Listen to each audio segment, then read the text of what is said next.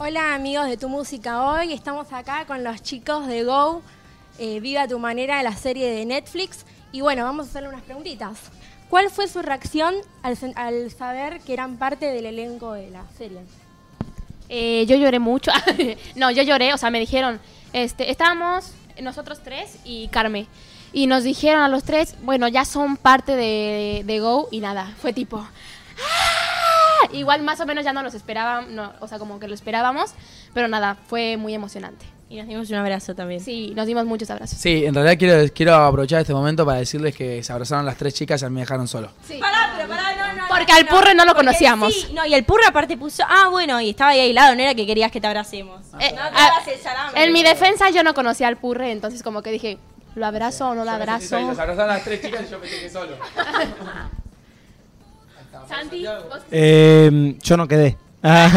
Eh, nada, yo a mí me lo dijeron por teléfono, yo estaba viendo tele en mi casa y la desperté a mi mamá y le dije, quede más. Y nada, festejamos un rato, muy lindo todo. ¿Qué es lo que más les atrajo de este proyecto? Eh, yo creo que lo que más me gustó es que haya música y que seamos todos más o menos de la misma edad, que tengamos como, eh, que sea un colegio. Me encanta que haya porristas también, así que fue un poco de todo. A mí, a mí, o Santi, ¿vas? Eh, ¿Vas? bueno, eh, a mí lo que me gustó mucho sí el tema musical y yo como nunca había actuado, eh, me, era como un desafío, algo nuevo y eso me motivó mucho como a jugármela. Sí, a mí lo que más me gustó fue que e- era musical, o sea, que cantábamos, bailábamos y actuábamos. Entonces era como todo lo que me gusta en uno y eso fue lo que más me gustó. Y además también la gente, tipo, se formó un, un, Muy lindo un muy lindo grupo desde el día uno, así que era re, re lindo llegar y tipo, Se nota. "Ey".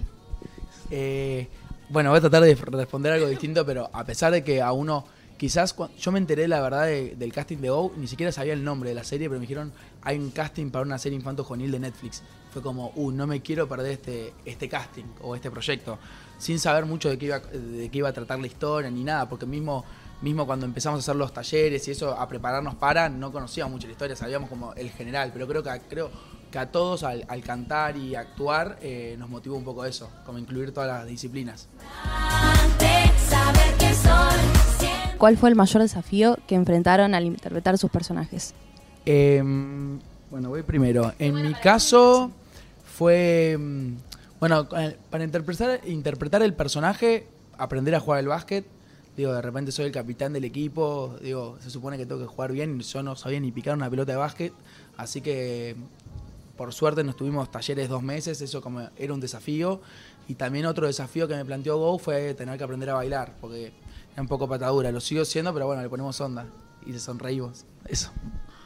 Para mí creo que lo más... Ay, para, siempre digo, pero es... Yo bailaba más como clásico jazz y todo eso, y, y Mía baila urbano, entonces me, me costó un poco sal- salir de estar derecha y todo eso y a estar como más... ah, ah. Y también otro desafío es este... Mía llora mucho. Mucho, mucho, mucho. Entonces me costó al principio como encontrarle la manera de, bueno, ¿qué tengo que pensar para tal? Pero ya después de, de dos escenas llorando, ya era como, bueno, acá hago tal para llorar. Pero Mía llora demasiado. Eh, a mí creo que lo que más me costó es que, como soy muy bajita, eh, siempre me tenía que poner tacos de 15 centímetros porque mis compañeras, las dos majo, son muy altas. Y me ponían zancos y yo nunca había caminado en, En tacos. en tacos, claro. Lo único que usaba son zapatillas, que soy muy fan de las zapatillas. Y nada, y al principio me caía, empezar a bailar con tacos re altos me fue muy difícil. Eh, a mí también el básquet. El básquet era lo más difícil porque yo soy más de jugar al fútbol.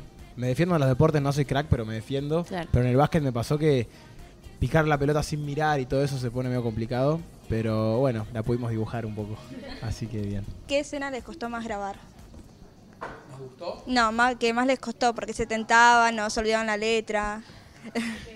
Yo me acuerdo de una de nosotros tres Sí. de la segunda temporada, pero no la podemos contar. Así que voy a contar. Yo me acuerdo eh, con Purre, me pasaba mucho que nos reímos mucho, siempre nos tentamos, porque tenemos que ser de enojados y me río, porque siempre hacemos los mismos chistes en la vida real.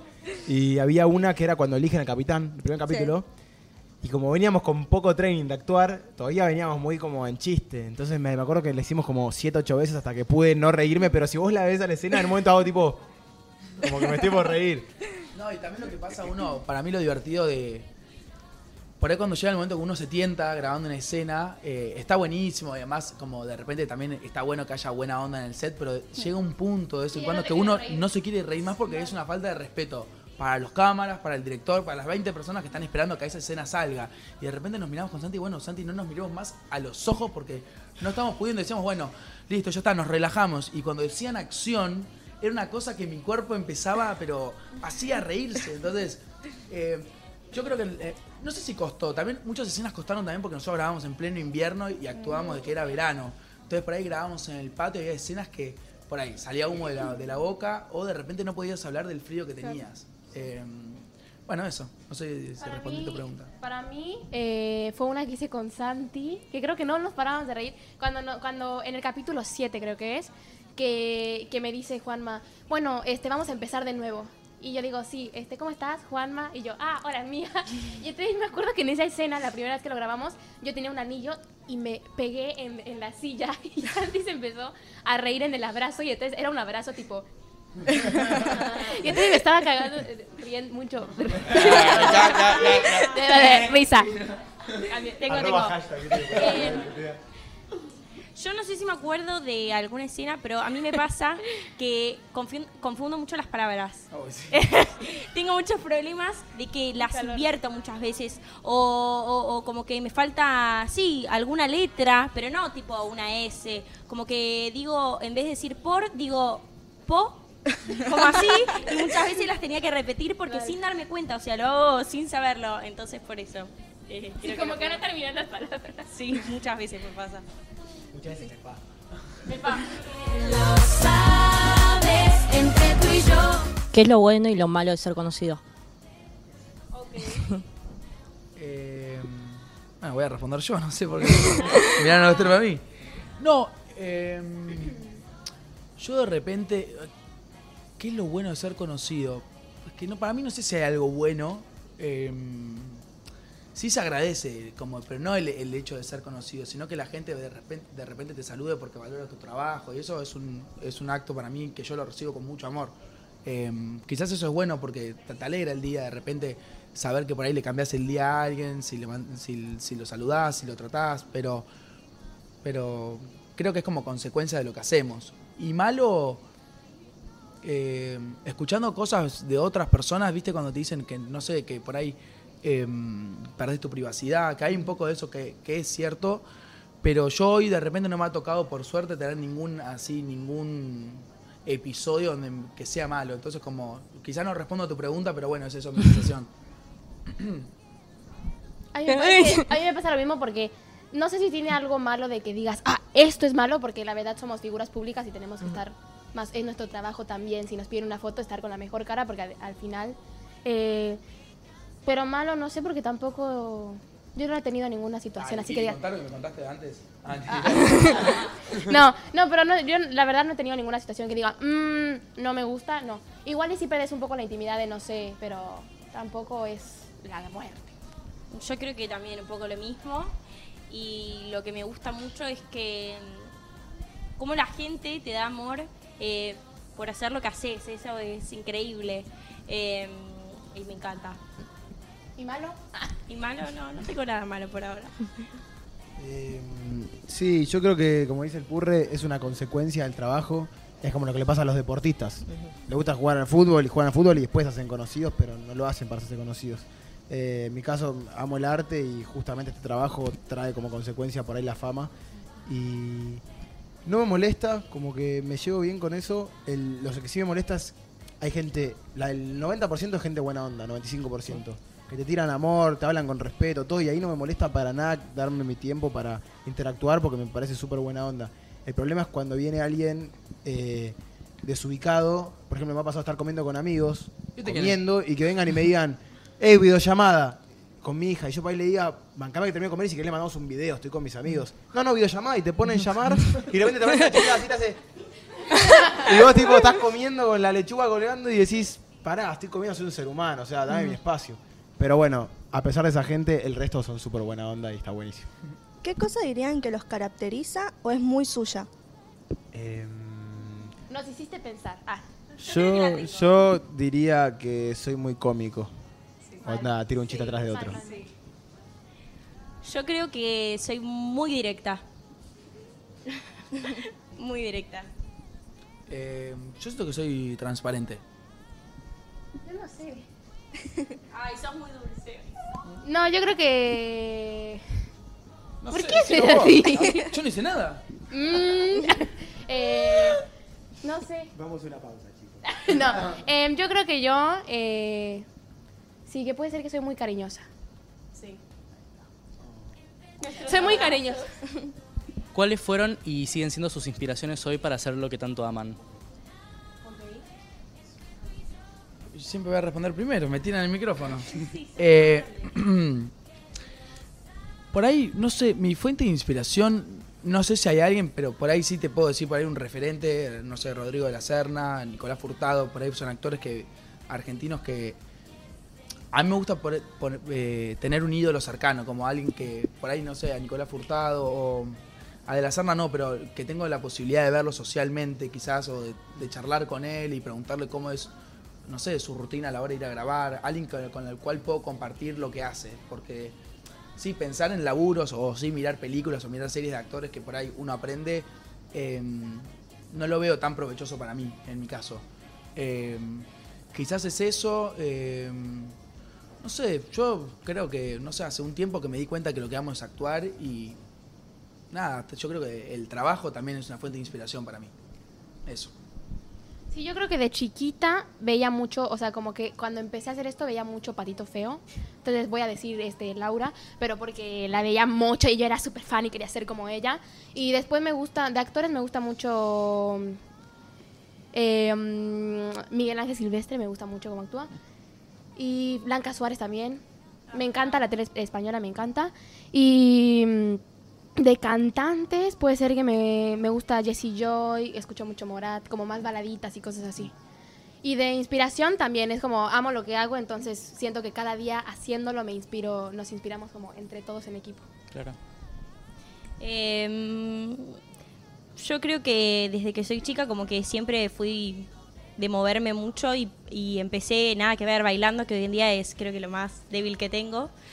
Y nada, me gustan me gustan muchas personas como actúan. Em, bueno, Blanca Suárez eh, me encanta, me parece una bestia. Eh, Argentina, Eleonora Wexler es tipo amor puro y creo que es una, una persona que sigo mucho porque me gusta mucho su trabajo. Y, y después eso, nada. Eh, también siento que me inspira mucho el, el conocer gente también que se sienta tan identificada con el arte, eh, de la manera que sea y en la expresión que sea, pero la gente que vos conocés en, en los trabajos también te inspira a crecer y cada vez que hablas eh, aprendés y eso es, es extraordinario.